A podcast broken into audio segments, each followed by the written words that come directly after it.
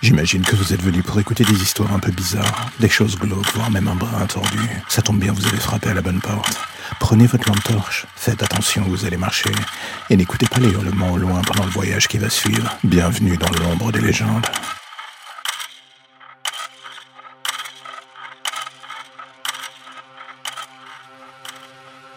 Connaissez cette phrase, le docteur va vous recevoir. Je crois que la première fois que j'ai entendu cette putain de phrase, c'est quand je devais avoir 10 ans, je venais de pousser mon frère dans les escaliers mes parents. Ils n'osaient même plus me regarder dans les yeux, j'étais devenu une sorte de monstre pour eux. Tout le monde me rejetait, personne ne cherchait à comprendre ce que j'avais en moi, ce truc qui me poussait à sortir de la route en quelque sorte. Et comme je le pensais déjà à l'époque, le fameux docteur, il n'a strictement rien fait, les autres non plus d'ailleurs. Ils m'ont juste tous gavé de médocs, des palliatifs pour cacher le fait qu'eux-mêmes ne comprenaient pas comment un enfant si jeune pouvait être aussi mauvais. J'avoue, je me considérais pas comme diabolique à l'époque, mais la vérité est qu'à la différence de beaucoup, je n'avais plus de sentiments.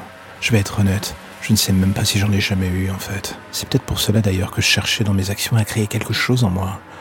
Un électrochoc, une réaction qui me ferait sentir humain, une émotion. La seule que je ressentais encore et toujours, c'était ce plaisir plus ou moins malsain de voir la douleur des autres prendre forme. Et avec l'âge, ce plaisir est devenu une addiction.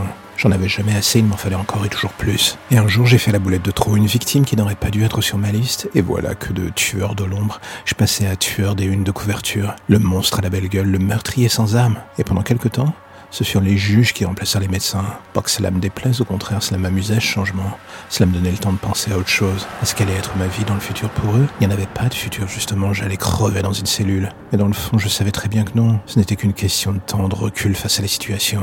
Et voilà que six mois plus tard, je m'évadais. Le docteur n'allait plus me recevoir, à vrai dire. Ça serait compliqué vu que je venais de lui trancher la gorge et arracher la langue. Il me pensait fou, il avait raison. Mais ça ne faisait pas de lui un génie d'avoir décelé ça chez moi.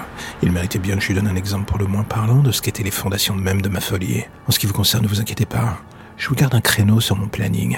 Et si votre docteur ne peut pas vous recevoir, pas de panique. Je serai toujours là pour vous.